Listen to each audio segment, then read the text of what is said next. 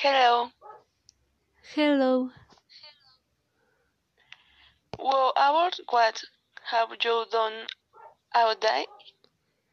First, I woke up, took took a bath, uh, got ready, and went to the university. And you? I took a shower at breaks and went to college or was the first class. It was a bit bored. I touch of physiology. I could had to take class but anatomy. Was great. Yes, I I did. Our first practice was great.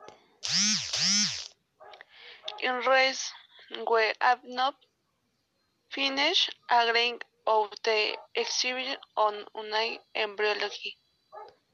Right after we had the last class on history and philosophy of medicine. Yes, and there is who's our day. Well, see you because you have to study. Bye. Bye.